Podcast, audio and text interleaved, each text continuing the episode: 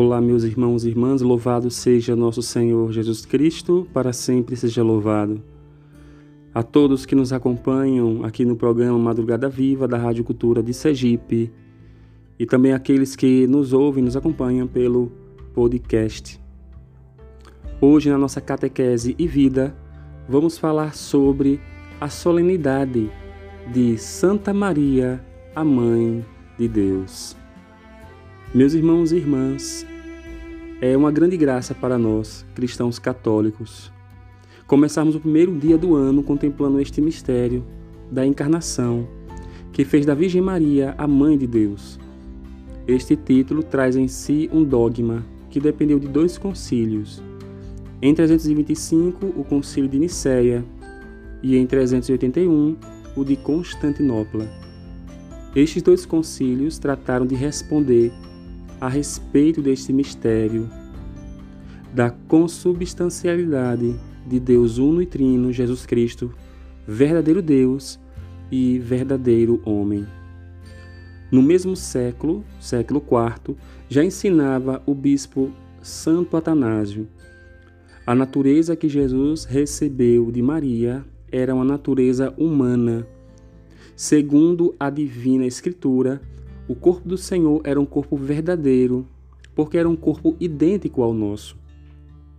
Maria é, portanto, nossa irmã, pois todos somos descendentes de Adão, fazendo relação deste mistério da encarnação, do qual o Verbo assumiu a condição da nossa humanidade, com a realidade que nada mudou da Trindade Santa, mesmo tendo o Verbo tomado um corpo no seio de Maria.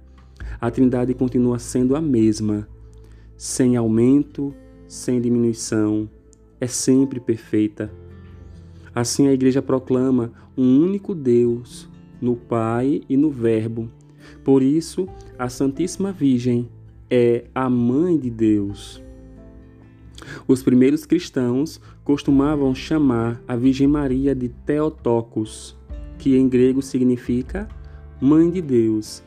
Este título aparece nas catacumbas debaixo da cidade de Roma e em antigos monumentos do Oriente, na Grécia, Turquia, Egito.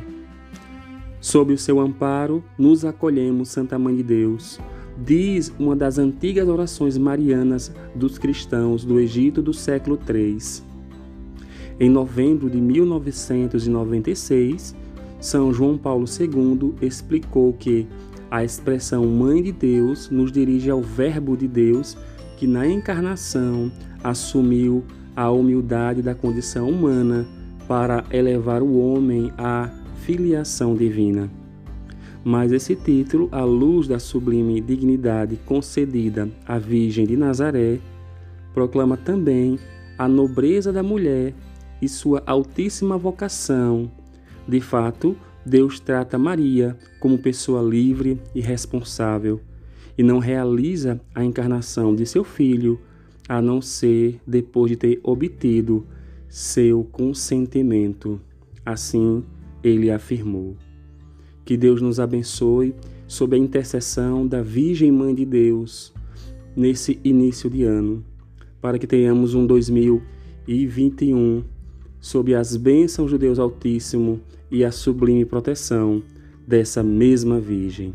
Glória ao Pai, ao Filho e ao Espírito Santo, como era no princípio, agora e sempre. Amém.